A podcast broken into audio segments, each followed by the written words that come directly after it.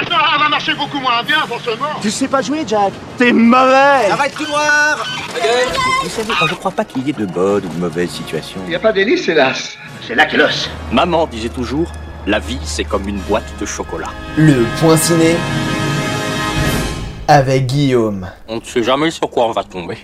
Salut à tous, aujourd'hui on se retrouve pour un film historique portant sur la Seconde Guerre mondiale, un thème que j'affectionne particulièrement. Après Le pianiste, La liste de Schindler ou encore La vie est belle, aujourd'hui on va parler d'un joaillier, d'un Montmartre figé dans le temps et d'une mission un peu particulière avec Adieu Monsieur Hoffman. Dans quelques jours, toi et les enfants, vous partirez.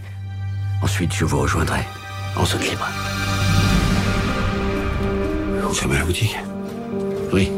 Mais c'est toi qui vas la racheter. Je peux pas parce que j'ai pas du tout les moyens. Si, parce que c'est moi qui vais te donner l'argent. Et à la fin de la guerre, on fera l'échange inverse. Monsieur Hoffman. Merci. Voilà, t'es chez toi.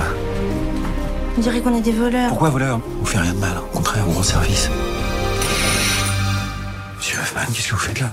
Pas réussi à prendre le train. Paris 1941. Madame Hoffman et les enfants partent de la capitale pour aller en zone libre, et son mari doit les rejoindre quelques jours plus tard. Il conclut un accord avec son employé François Mercier, et le plan est tout tracé. Il lui donne l'argent pour acheter sa boutique de joaillerie, il part en zone libre puis feront l'échange inverse à la fin de la guerre, quand la famille Hoffman reviendra à la capitale. Mais tout ne va pas se passer comme prévu. Joseph Hoffman n'arrive pas à prendre le train car les Allemands contrôlent tout le monde, et François va donc le cacher dans les sous-sols de la boutique, à de l'armée allemande. Mais maintenant que la boutique est à lui, Hoffman va devoir se plier aux exigences de son employé, dont une des tâches les plus ingrates, travailler sur des bijoux volés aux juifs. Et on va dire que les liens entre deux et entre François Mercier et sa femme ne vont pas aller en s'arrangeant. Alors jusqu'où leur relation ira-t-elle? Eh ben, je vous laisserai découvrir ça au cinéma. Ce film est l'adaptation de la pièce du même nom ayant remporté 4 Molières en 2018 et écrite et mise en scène par Jean-Philippe Daguerre, un très bon pote du réalisateur Fred Cavaillé. Mais celui-ci a vraiment revisité à sa sauce la pièce en rajoutant plein de détails et en accentuant certains personnages, notamment celui de François Mercier. Bon, revenons sur le film. Mis à part qu'il se partage avec des grands noms du cinéma français comme Gilles Lelouch ou Daniel Auteuil, et que la plupart des scènes du film se sont tournées en huis clos dans la boutique de joaillerie, ce que Lelouch était un peu réticent mais s'est habitué, on doit parler des décors pour les scènes en extérieur.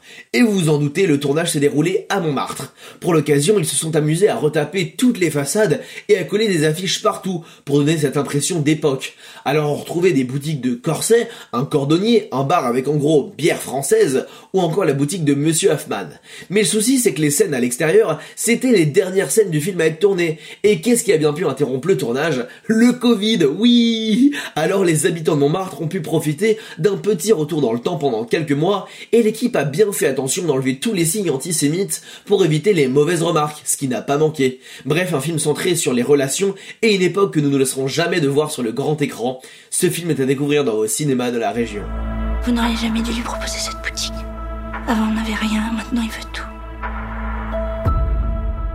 Et comme chaque mercredi annonce la sortie de plein d'autres films, je vous invite à découvrir sans plus attendre Placé, Wistreham ou encore Scream. Si vous n'êtes pas trop calé sur le cinéma mais que le sujet vous intéresse, venez découvrir ma chaîne YouTube L'apprenti ciné, vous allez passer un bon moment tout en apprenant plein de trucs intéressants. Et après je suis sur Facebook et Instagram, le même nom, L'apprenti ciné. En tout cas on se donne rendez-vous la semaine prochaine pour un nouveau point ciné. Et coupez